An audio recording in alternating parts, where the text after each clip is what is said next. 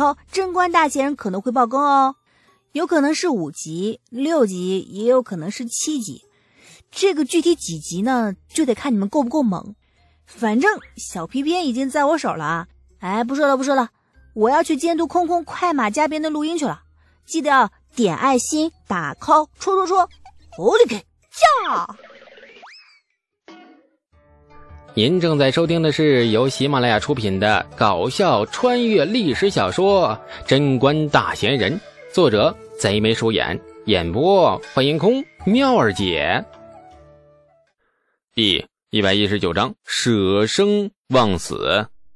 这句话提醒在场的所有官员，所有人悚然大惊。工坊烧了没关系，毕竟这是四间不大的木屋子。然而火势若蔓延到了主宅内，五大桶火药却足以将火器局主宅夷为平地。辛苦建好的火器局眨眼就没了，大家将承受陛下多么可怕的怒火呀！陈塘呆了一下，重重一跺脚：“哎，对呀，还有五大桶火药，会出大事的！”这跺脚之后，陈塘匆忙的就往主宅内冲去，两只手呢一左一右拽住陈塘，左边是李苏，右边是杨艳。你不能去！李素和杨艳竟然异口同声：“要出大事的！”陈塘扭头，眼珠子通红，神情吃人般可怖。话音刚落，凶猛的火势借着一阵南风吹来，主宅北边围墙角的一排银杏树全着了火。大火眼看着已经将本院的眼角啊点燃，那形势越来越危急。我是奸臣，我带头。杨艳说完，忽然猫着腰，一头扎进了主宅内。李素和陈塘大惊，伸手待拽住他，却拽了一个空，眼睁睁看着杨艳瘦弱的身躯进到了主宅内。拿几条褥子来，那上面淋上水，重金募禁卫将士，绣一桶火药，火器局赏银五贯。死了的话，火器局给他爹娘养老送终。李素开出重赏，说话也很直白，一点也不委婉。这种时候也不能够讲究措辞了。重赏之下必有勇夫啊！这句话能够流传到千古，那必然有它的道理。李素刚说完，十余名禁无卫将士神情未动，决绝地往前跨了一步，几条淋得湿透的褥子蒙在那将士头上。众人深吸一口气，然后披着被褥往里面冲。李素抿着唇，面无表情地盯着主宅。看着压制不住的火势，几个呼吸便将那北院库房的屋顶点燃。杨硕和十几位的将士性命已经悬于一线，工坊索性放弃了。其实也基本上烧得干干净净了。这主宅外面的将士们抽出刀和剑，按照李素的吩咐，奋力地砍伐着围墙外的树木，劈出了一片缓冲隔离带。最令人揪心的还是那主宅北院的库房。杨艳和十余名将士冲进去后，一直没有动静，而且火势越来越大。不知道过了多久，北院的滚滚浓烟里，忽然踉跄的跑了出来一道人影，一边跑一边咳嗽，手下推着那一个河抱粗的木桶。李素大喜，外面的将士和工匠们纷纷上前，帮他将烧的有些烫手的火药桶就推到了院外，然后赶紧朝着桶上淋水降温。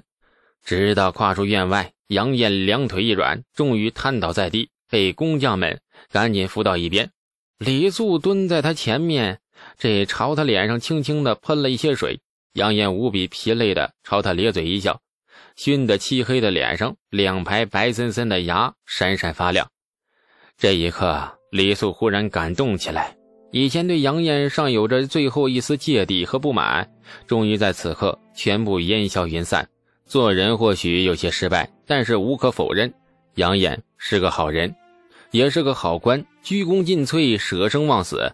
别人挂在嘴皮子上的一切可贵品质，他却身体力行的在做着。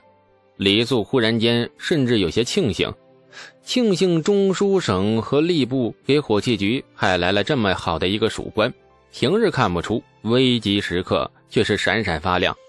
今晚这把火炼出了一块真金。杨艳出来不久后，剩下四桶火药也被将士们一个个搬了出来。老天算是终于开了一回眼，五桶火药安然无恙。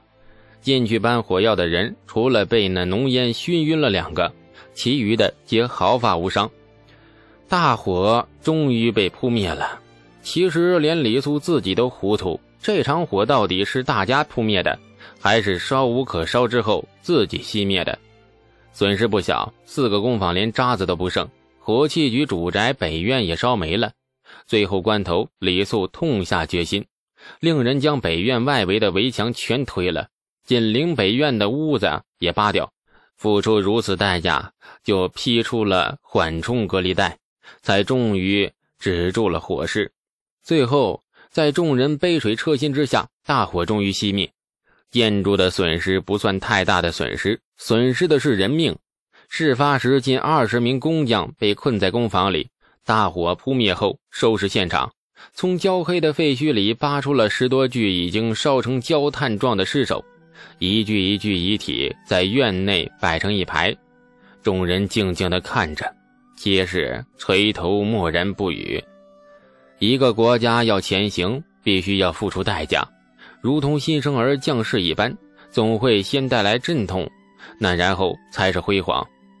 这二十多名工匠，或许是大唐贞观年付出的代价，天灾或是人祸已经不重要了，他们终究逝去了。前行的代价远远不止这二十条人命，未来的日子还要付出多少？看天意，看圣心。天亮后，长安城门打开，报信的人终于进了城，绕过了三省六部，直接跪在太极宫门前。李世民刚睡醒，便收到了这个坏消息，顿时龙颜大怒，下旨严查就罪。严查还不够。当日，李世民索性停了朝会，微服出宫，直奔火器局而来。李素领头跪在李世民面前，后面是许敬宗、杨艳和陈塘，再后面呢，便是被五花大绑的十多个逃出来的工匠。这些人全部跪在火器局的院子里。李世民紧抿着嘴角，那一言不发的看着火灾过后的满目疮痍。废墟里不时发出了轻微的倒塌声，空气里充斥着焦臭和烟火的味道，地面上烧过的痕迹和水渍混杂成一团。这李素很清楚察觉出了李世民压抑的怒火，火气的威力渐渐凸显，而李世民对他越来越看重。昨晚火器局的大火，无异于给野心勃勃、准备威服四海的李世民兜头淋了一盆凉水。很凝重的气氛，屏声静气里，似乎能够感觉到李世民鼻孔里的怒火直接喷到了自己身上。除了李素，所有人都浑身冒冷汗，他们担心自己的前程，甚至是性命。李素不怕，他知道李世民不会拿他怎么样，或许也会有惩罚，但是一定是无关痛痒的那种。不管是不是自夸，至少目前的现在是。李素对李世民来说确实是人才，是可遇而不可求的人才。这样的人才若因为一次火灾而治罪，怕是连李世民自己心里那道坎都过不去。不知沉寂了多久，李世民终于冷冷开口：“说说吧，到底是怎么回事？昨夜的大火因何而起？谁人肇事啊？”李素垂头接口：“臣有罪。”昨夜火灾皆臣之罪也，请陛下降罪。许敬宗等人赫然抬头，眼中的神采各有不同，但是都带着几分震惊。他们没有想到李素一声不吭的把所有罪过都扛下来，说不感动那是不可能的。包括功利心颇重的许敬宗，这一刹那心中都流过了一股暖流。不，与李监正无关。呃，此皆臣之罪。昨夜火器局由臣之手，臣照看不周而致大祸，臣请陛下降罪。这杨硕大声的将李素扛下的罪名给接过去了。杨硕带了头，紧跟着陈塘也出来领罪。许敬宗犹豫片刻，终于也开口扛下罪名。一时间，院子里人人争先恐后，如同抢高级职称似的，把罪名抢来抢去。领罪的人越来越多，最后到底是谁的责任也被混淆的乱七八糟。都给朕闭嘴！所有人闭嘴！朕要真相。昨夜到底何人肇事？是天灾还是人为？是无意还是有意？朕要的不是你们七嘴八舌的领罪。审问了一晚上工匠的许敬宗这才说：“哎，禀陛下，臣已查明，因工匠们呃赶夜工，工坊照明用的灯笼忽然被风吹起，跌落在桌案上，故而引发大火。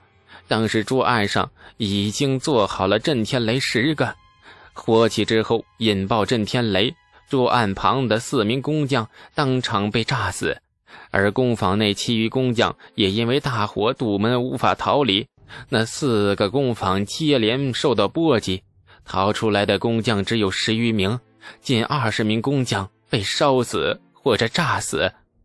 李世民脸色阴沉：“谁叫工匠赶夜工的？明知火药危险不能进火，为何还在工坊内点灯呢？”许敬宗垂头：“唉。”按按按照李监正所制的安全守则，火器局工坊是严禁夜里开工的。若被发现，轻则杖击十记，重则开革出门。昨夜之祸皆由工匠们自发而起，他们皆是重视之人，只想为大唐的将士们多做一些震天雷，沙场之上少折损一些关中子弟。而昨晚巡夜的官员一时不察，未曾发现异常。李世民皱眉：“安全守则是何物啊？”李素抬手指了指火器局正堂西侧的墙壁。李世民顺着他的手指的方向走了几步，在一张贴着“大唐皇家直属火器局安全守则”的字样的大纸面前站定。大唐皇家这四个新奇的字眼，令李世民紧拧的那眉头啊，稍稍舒展了一些。显然，这一记无声的马屁颇合他的胃口。继续往下看，李世民不由得轻轻念出声：“其一，火器局内上到监正，下到工匠仆役，任何人严禁携带任何明暗火种，一经发现，严惩不贷。其二，工匠未经允许，不可擅自进入工坊。